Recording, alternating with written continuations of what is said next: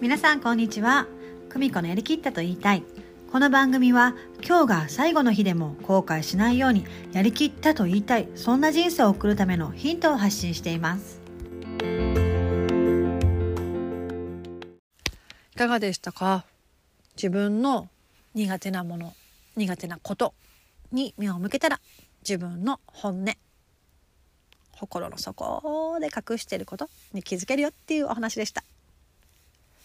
またねこのお話を聞いて感想疑問に思ったこと何でもいいので一言でもいいのでぜひぜひ LINE もしくはインスタの DM からいただけたらとっても嬉しいです。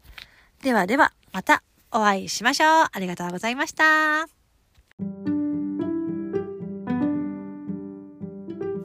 いかがでしたか？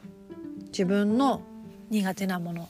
苦手なことに目を向けたら自分の本音心の底で隠していることに気づけるよっていうお話でした。またねこのお話を聞いて感想を疑問に思ったこと何でもいいので一言でもいいのでぜひぜひ LINE もしくはインスタの DM からいただけたらとっても嬉しいです。ではではまた。お会いしましょう。ありがとうございました。